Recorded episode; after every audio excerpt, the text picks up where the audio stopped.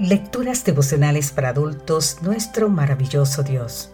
Cortesía del Departamento de Comunicaciones de la Iglesia Dentista del Séptimo Día Gascoy en Santo Domingo, capital de la República Dominicana. En la voz de Sarat Arias. Hoy, 9 de marzo, como un aguijón. Hechos capítulo 26, versículo 14 nos dice, Saulo, Saulo, ¿por qué me persigues? Dura cosas te es dar de coces contra el aguijón. Dar de coces contra el aguijón. ¿A quién se le puede ocurrir la palabra aguijón? En este pasaje es una traducción del griego kentrón, el extremo puntiagudo de una vara con que se picaba los bueyes para que apuraran el paso. ¿Captas la idea, querido amigo, querida amiga? ¿A quién se le podría ocurrir dar puntapiés a una vara puntiaguda, es como si uno mismo se diera cabezazos contra la pared. Obviamente la expresión dar de coces contra el aguijón es figurada cuando en el camino a Damasco Jesús se apareció a Saulo, entonces perseguidor de la iglesia. Le dijo algo así como, ¿qué sentido tiene lo que estás haciendo al perseguirme? Lo único que logras con esto es herirte a ti mismo. El significado es claro. Al igual que el agricultor aguijonea al buey para apremiarlo, así Jesús, por medio del Espíritu Santo, había estado pinchando el corazón de Saulo desde hacía algún tiempo. Pero él se resistía. El resultado era que le estaba resultando doloroso e incluso absurdo seguir dando coces contra el aguijón.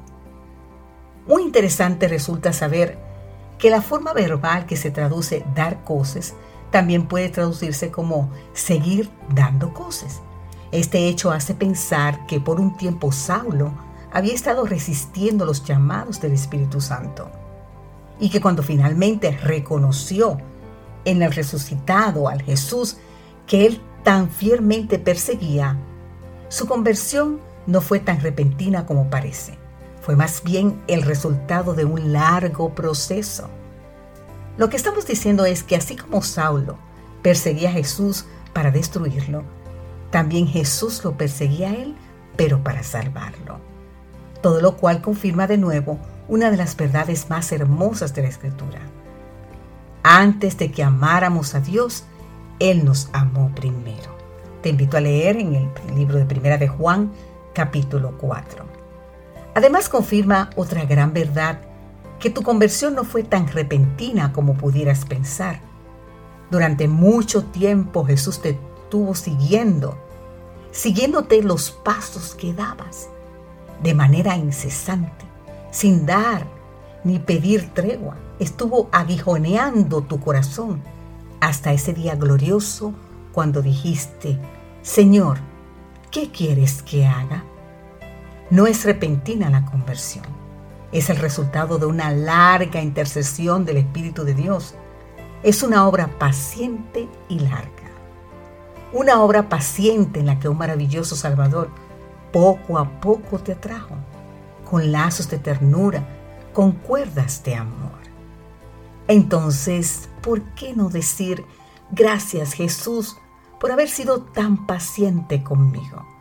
Y porque a pesar de que te di la espalda tantas veces, de manera incesante seguiste tocando, tocando a la puerta de mi corazón.